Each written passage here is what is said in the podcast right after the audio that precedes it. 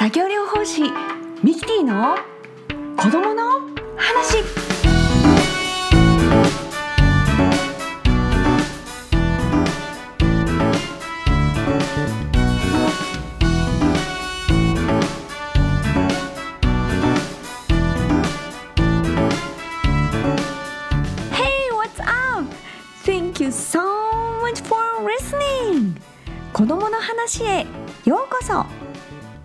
この番組では子どもたちのちょっと頑張ればできることを応援する関わり方遊び情報などをお送りしています。改めまして子どもの作業療法士ミキティです。現在フリーランスでお子さんやご家族発達支援などに関わるお仕事をしています。番組紹介欄にホームページ URL がありますのでぜひ覗いてみてくださいね。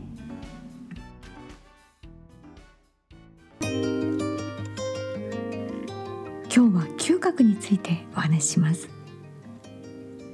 嗅覚はいつから発達するのか？どれくらいだと思いますか？実は妊娠2ヶ月ぐらいからお腹の中で嗅覚の受容器が発達し始めます。そして生まれてすぐ多くの匂いを嗅ぎ分けることができるんです。生まれて間もない赤ちゃんは嗅覚を通し母乳を探索すること。匂いの感覚を通してママを認識できること。自分のママと他のママの母乳の違いを見分けることができる。そう言われています。匂いのセンサーはどこにあるかわかりますか？そう。鼻ですよね。鼻の中の吸粘膜という部分が匂いのセンサーになっていてそれに続く嗅神経を通して脳の最も前方にある救急へ伝えられます。鼻から脳へ匂いが届くまでの時間ってどれくらいかご存知ですか？実は実はわずか0.2秒から1秒ほどと言われています。すごい速い速度なんですよね。それともう一つ鼻には大事な働きがあります。鼻呼吸口呼吸違いわかりますか？ちゃんはほとんど鼻呼吸で過ごしています。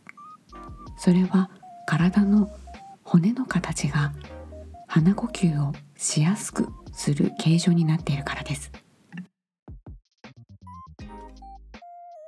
では口呼吸と鼻呼吸の違いは何でしょう？口呼吸は殺菌作用をする唾液を乾燥させ空気を冷たいまま肺に送ります。鼻呼吸はばい菌を削除し空気を温めて肺に送りますその空気をきれいにするそれが実は鼻毛なんですね。ということは鼻毛はフィルターの役割をしているのでむやみに抜いたりするよりは短くカットした方がいいということですね。こで突然ですが匂いが辛い人そばにいるのご存知ですか？今日は2つお話ししたいことがあります。1つ目は化学物質過敏症。これは香りの強い匂い。例えば柔軟剤だったり香水だったりスプレー類。それらに含まれる微量な化学物質に接することによって体調を崩す疾患です。最近ではメディアでも公害香る害として取り上げられてますのでお聞きになった方もいらっしゃると思います。どんな症状かというとそのごくわずかな匂いの量でも咳や頭痛吐き気アレルギー症状を引き起こします。札幌では2012年にトイレに散布された殺菌剤の原液を拭き取る作業で化学過敏症になり頭痛や舌のしびれで退職した女性が労災を訴えました。でもそれが認められずその後裁判になり最終的に認められた事例もあります。私自身の経験では以前小学校5年生の化学物質過敏症の女の子のママから給食の前に早退して自宅に戻った後に子供を見てほしいとベビーシッターの依頼がありました。そのお子さんは本当は学校で過ごしたいけどそれができないということでした。2つ目は自閉症スペクトラム障害の方の嗅覚異常についてです。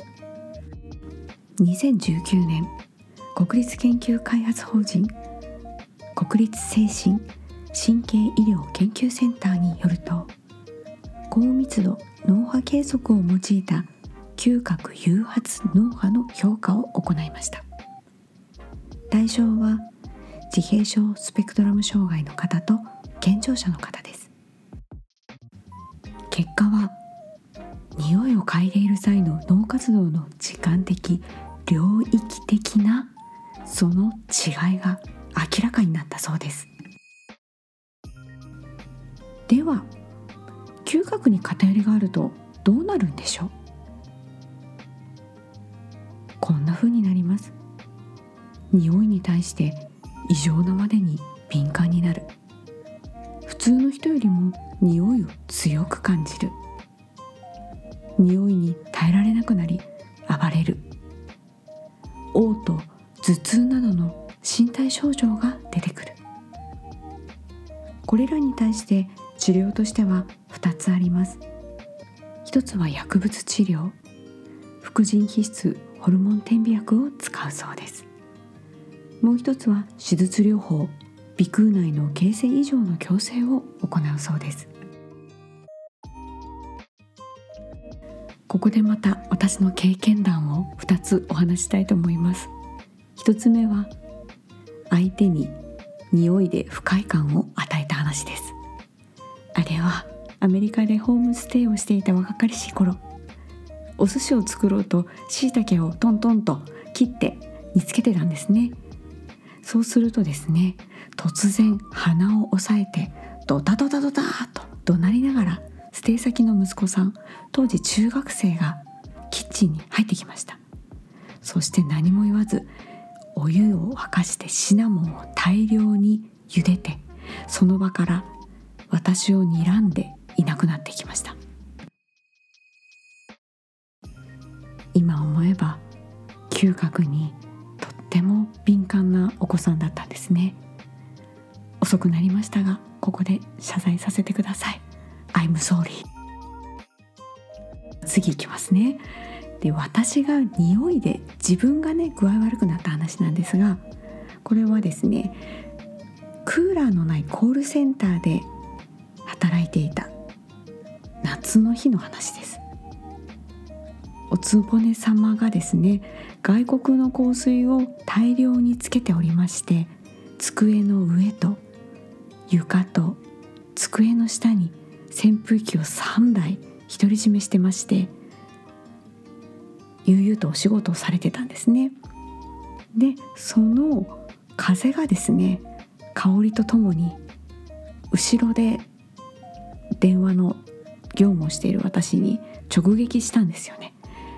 それがですねもうすごい香りでもう一気に頭痛と吐き気が来ました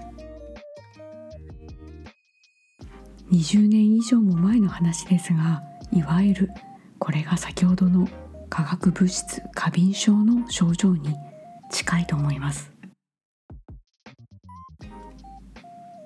この嗅覚の偏りを回復させるためのトレーニングっていうのはないのかなと調べてみたんですけれどもどうやらのドイツで発祥した嗅覚低下回復トレーニングというのが日本でも今始まっているそうです。あのアロマオイル4種類を匂いを10秒ずつ1日2回嗅ぐ。料理をしている時と食べ物の匂いを嗅ぐ。そういったことがどうやら治療になるそうです。皆さん嗅覚のある組織が最先端の医療に役立ってる。それ知ってますか？実はですね先ほどお話しした匂いセンサー鼻の中の天井にある部分その吸粘膜が脊髄損傷で歩けない方の常識を覆すような働きをするんです。これは最初にポルトガルで始められ現在は大阪大病院でも実際に行われています。この最先端の医療とは自家吸粘膜移植と呼ばれていて採取した自分の吸粘膜を細かく切ります。それを脊髄の損傷部分へ移植します。これは自分の粘膜なので拒絶反応がない上神経再生が活発に起こる特性を利用して行われています。その結果足に筋肉がついて杖をついて歩けるようになったり寝返りが打てるようになるなど患者さんの足の機能が一部回復する効果を確認しているそうです。吸粘膜なかなかやりますよね。嗅覚のまとめです。嗅覚の偏りには化学物質過敏症や自閉症スペクトラムの方の嗅覚異常があるということ。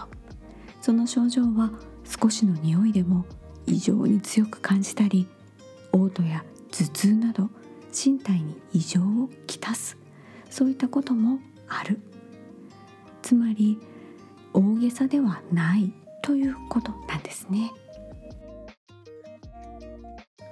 そして吸粘膜が最先端医療に役に立っている。本当に未来が開けますよね。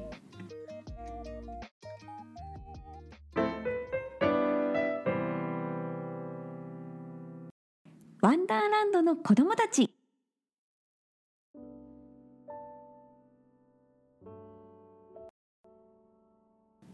このコーナーでは発支援に関わる書籍やコラムなどの情報をお伝えしたりゲストをお迎えしお話をお伺いしていきます。本日は藤本康さんの著書をもとに呼吸についてご紹介します。呼吸といえば肺ですね。ではその肺の位置を一緒に確認しましょう。まず鎖骨を触ってください。鎖骨のその上あたりから肺の始まりがスタートします。そして真ん中に指を当てていただいて硬い骨をたどって下に降りていくと急にへこんでる場所があります。そこがみぞおち。そこから左右に肋骨が広がってるのが分かりますか？そうその肋骨の中に肺の下の部分があります。肺は筋肉がありません。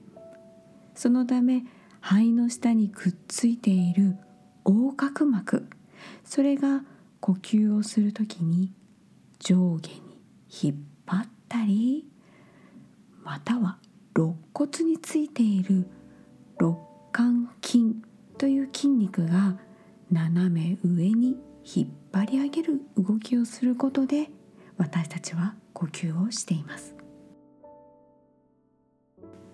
ここでまた実験をしたいと思います。骨盤から前に上体をパタンと半分に倒していただけますか？そこで呼吸をしてみてください。はい。では元に戻って立って呼吸してもらえますか？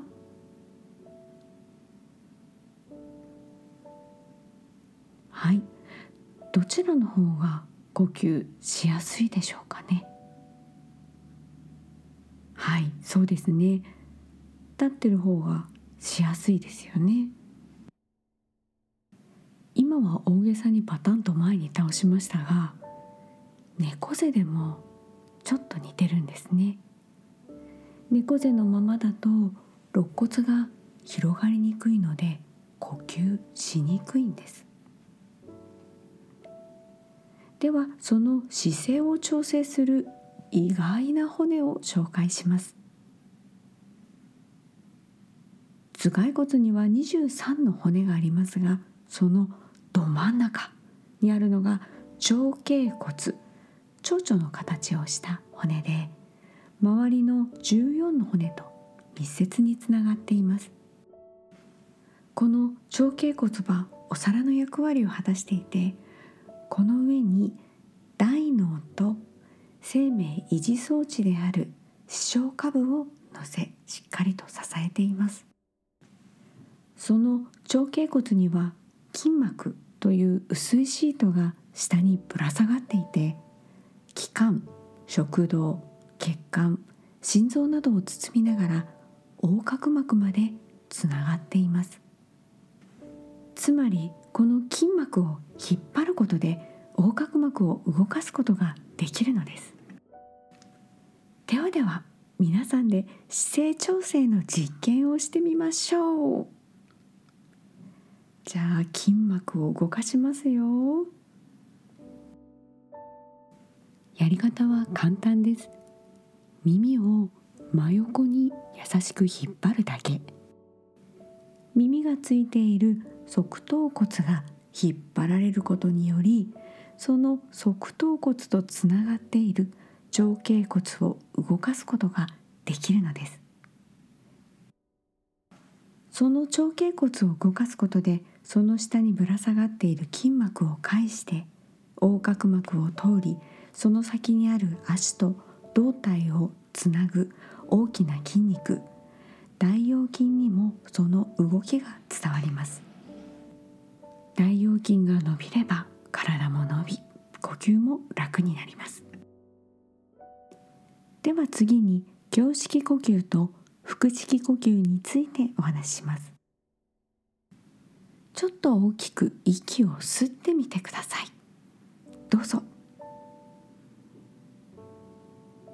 その時に肩が上がっていれば胸式呼吸です。胸式呼吸は肋間筋を斜め上に動かします。空気を取り込みやすかったり素早く呼吸ができる特徴があります。では次は腹式呼吸です。お腹に酸素をたくさん入れるようなイメージで呼吸をゆっくりしてみましょう。どうぞ。これは横隔膜を下に引っ張る動きなので肩は上がりません。この時にお腹が膨れます。これは腸がマッサージされて副交感神経が優位に働きリラックス効果が得られる状態になっています。この他に腹式呼吸は心拍数にも関係してきます。横隔膜の上真ん中よりも少し左側の位置に心臓があります。横隔膜と心臓を包む心膜が接しているので横隔膜に引っ張られて心臓が上下に動くことそれが血流を良くします。そのため心拍数も安定すると言われています。また脳にも良い影響を与えます。血流が増え脳に送られる酸素量が上がります。そうすると幸せホルモンと呼ばれるセロトニンが分泌されます。それは精神の安定や安心感頭の回転までも良くしてくれるんですって。早速腹式呼吸やってみたくなりますよね。ではでは早速やってみましょう。大きく息を吸って15秒かけてゆっくり吐きます。吸って吐いて。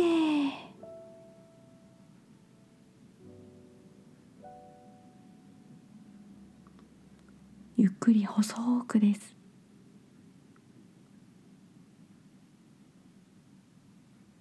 はい。だいたいこれが15秒。この後も腹式呼吸をぜひやってみてください。心拍数の安定やセロトニンの分泌それによるリラックス効果が得られると思います。今日は藤本康さんの体のホームポジションと1日1分であらゆる疲れが取れる耳引っ張りこの2冊の著書からご紹介させていただきました「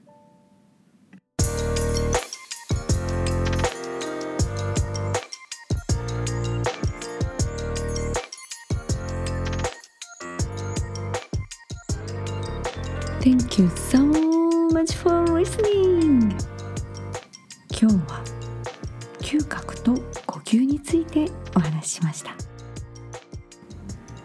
子供の行動には必ず理由があります。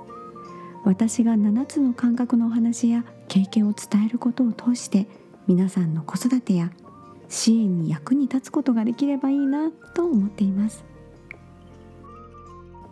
この番組では皆様からのご感想ご相談をお受けしております。エムズ子どもシッティングホームページのお問い合わせフォームよりハンドルネームとともにお送りください。皆様からのコメントを楽しみにお待ちしております。番組でお届けしている子どもたちの発達の違いや環境調整が必要であることなどこれらの情報を皆さんが知ることはすぐできる小さな支援につながります。この番組が障害を持つ人やその家族兄弟への理解や自然に寄り添うきっかけになることを願っています。今日は最後までお聞きいただきありがとうございましたお相手は子供の作業療法士ミキティでした So that's it for today. Bye bye. See